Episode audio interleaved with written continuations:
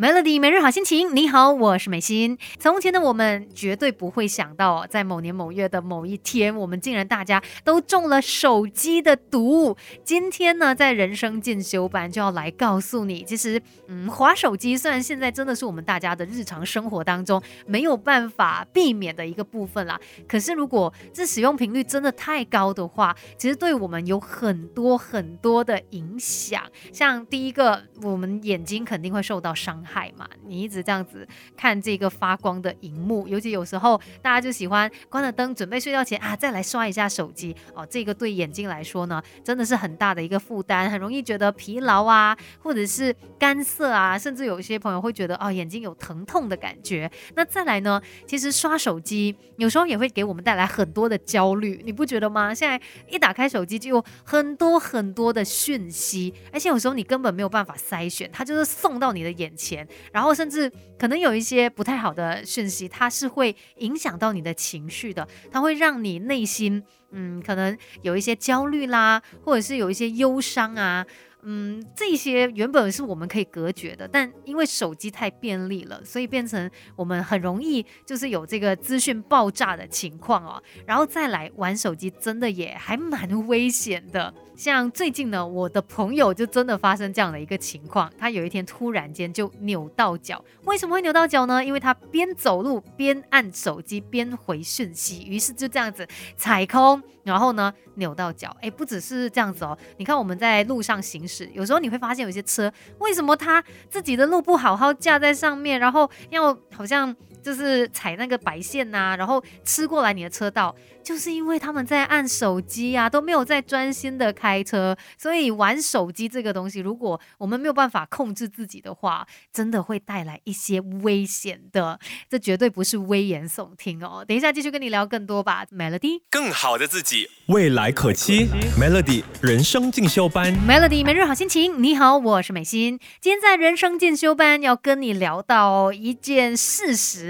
而且呢，是我们生活当中可能大家没有办法避免的，但是真的要把呃它的这些坏处都点出来，让你可以看清楚，然后可能尽量的提醒自己哦，不要再这样子下去了。今天要告诉你，滑手机真的诶会带来很多不好的影响了。我们都整天听人家说，但是你可能会觉得，哎呦，都是一些小问题、小毛病，没有什么大大状况吧？其实不是这样子的。你如果真的过度的使用手机，你会发现你。根本也没有时间去做其他的事情，你不觉得吗？你都把时间花在刷手机上面了，所以你才会整天觉得时间不够用啊！我没有时间去可能进修，我没有时间去读书、看书，或者是没有时间去做自己爱做的事情，那就是因为。你真的花太多时间在刷手机了，所以让你的效率变得更低。然后再来呢，刷手机其实也会影响我们的肠胃健康。哎，这个你有没有听说过呢？其实长期滑手机哦，除了就是我们精神压力上面的增加，它也会改变对于呃胃肠神经内分泌的调控。尤其可能手机上面的一些讯息呀，可能也会让你内心产生一些焦虑嘛。那这些焦虑呢，它也会使我们的这个胃肠物理运动啊，还有化学变化变得不足，最后呢导致消化不良啊、便秘等等一些呃这个肠胃疾病的发生。还有一点就是，当我们长时间在划手机的时候，可能你会保持那个姿势太久，最后呢也导致我们的这个肠胃的蠕动变得很慢，然后就会变成有这个消化不良。等等的疾病了，所以它带来的这一些不好的影响，而是我们应该要好好的来重视，并且去进行一些改变的。放下手机，你会发现这个世界其实非常的美好。等一下呢，就来跟你分享一些方式哦，怎么样我们才可以诶降低我们使用手机的频率？Melody 人生进修班。